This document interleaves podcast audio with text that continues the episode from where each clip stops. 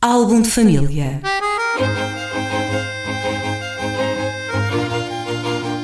A origem e a evolução das famílias e dos seus sobrenomes.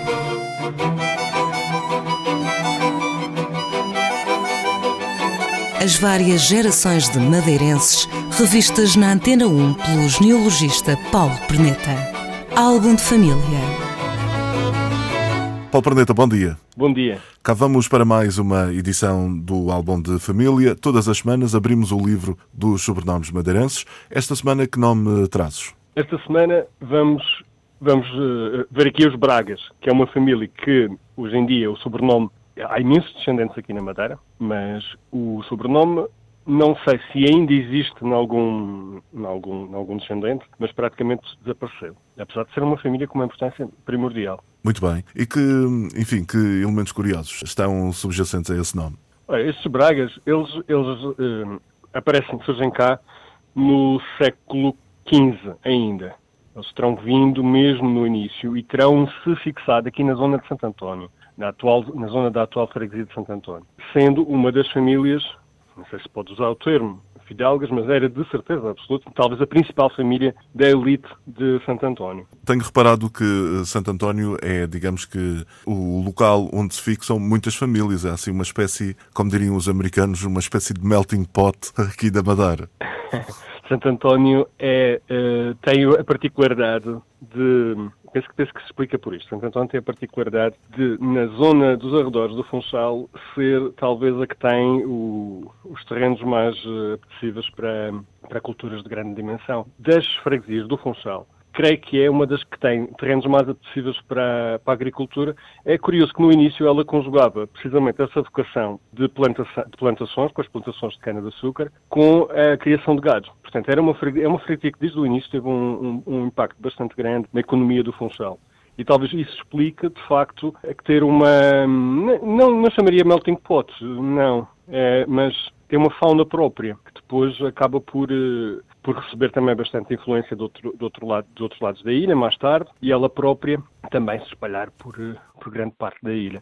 Mas era uma comunidade relativamente até um, pelo caráter suburbano, periférico da freguesia, tinha uma entidade própria. Hoje em dia já se nota tanto, já não se nota tanto, porque Sim. ela está, tem uma, uma centralidade mais ligada ao Funchal, mas durante muito tempo e até o século XX, Santo António funcionava quase como um mundo à parte. Voltando então ao apelido, ao sobrenome Braga. Ora, então o mais antigo que eu achei dos Bragas é um João de Braga, que terá vindo uh, para o Funchal aí nos fins do século XV e terá fixado precisamente em Santo António.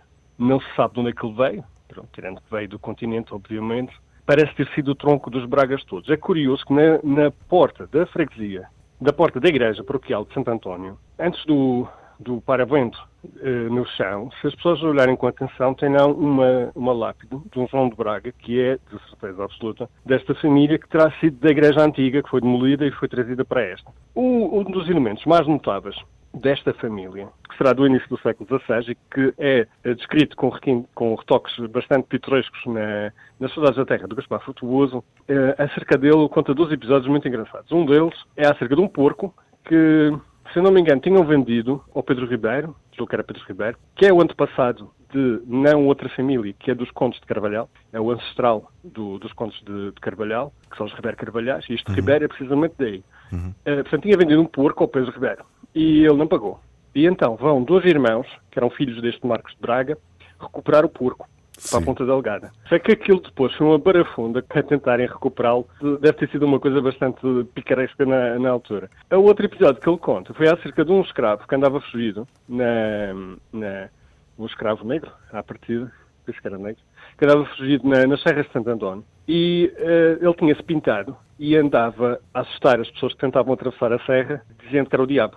Portanto, ele, ele pintava-se, tinha lá uma série de coisas que tinha posto por cima dele, para parecer uh, provavelmente até repescadas da, da sua terra natal, não é?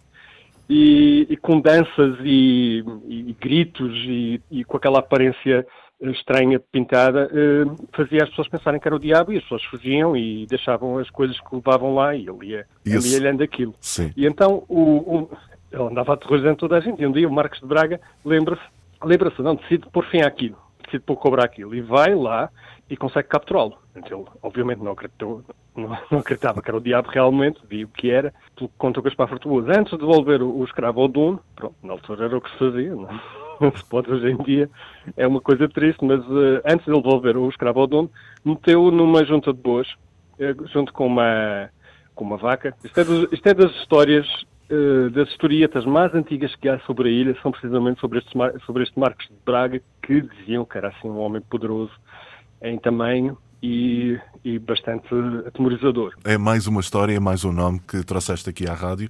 Para a semana uh, voltaremos aqui. Paulo Perneta, um bom dia e até para a semana. Até para a semana. Álbum de família.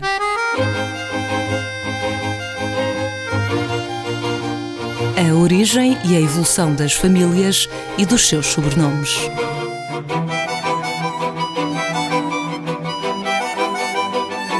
as várias gerações de madeirenses revistas na Antena 1 pelo genealogista Paulo Perneta. Álbum de família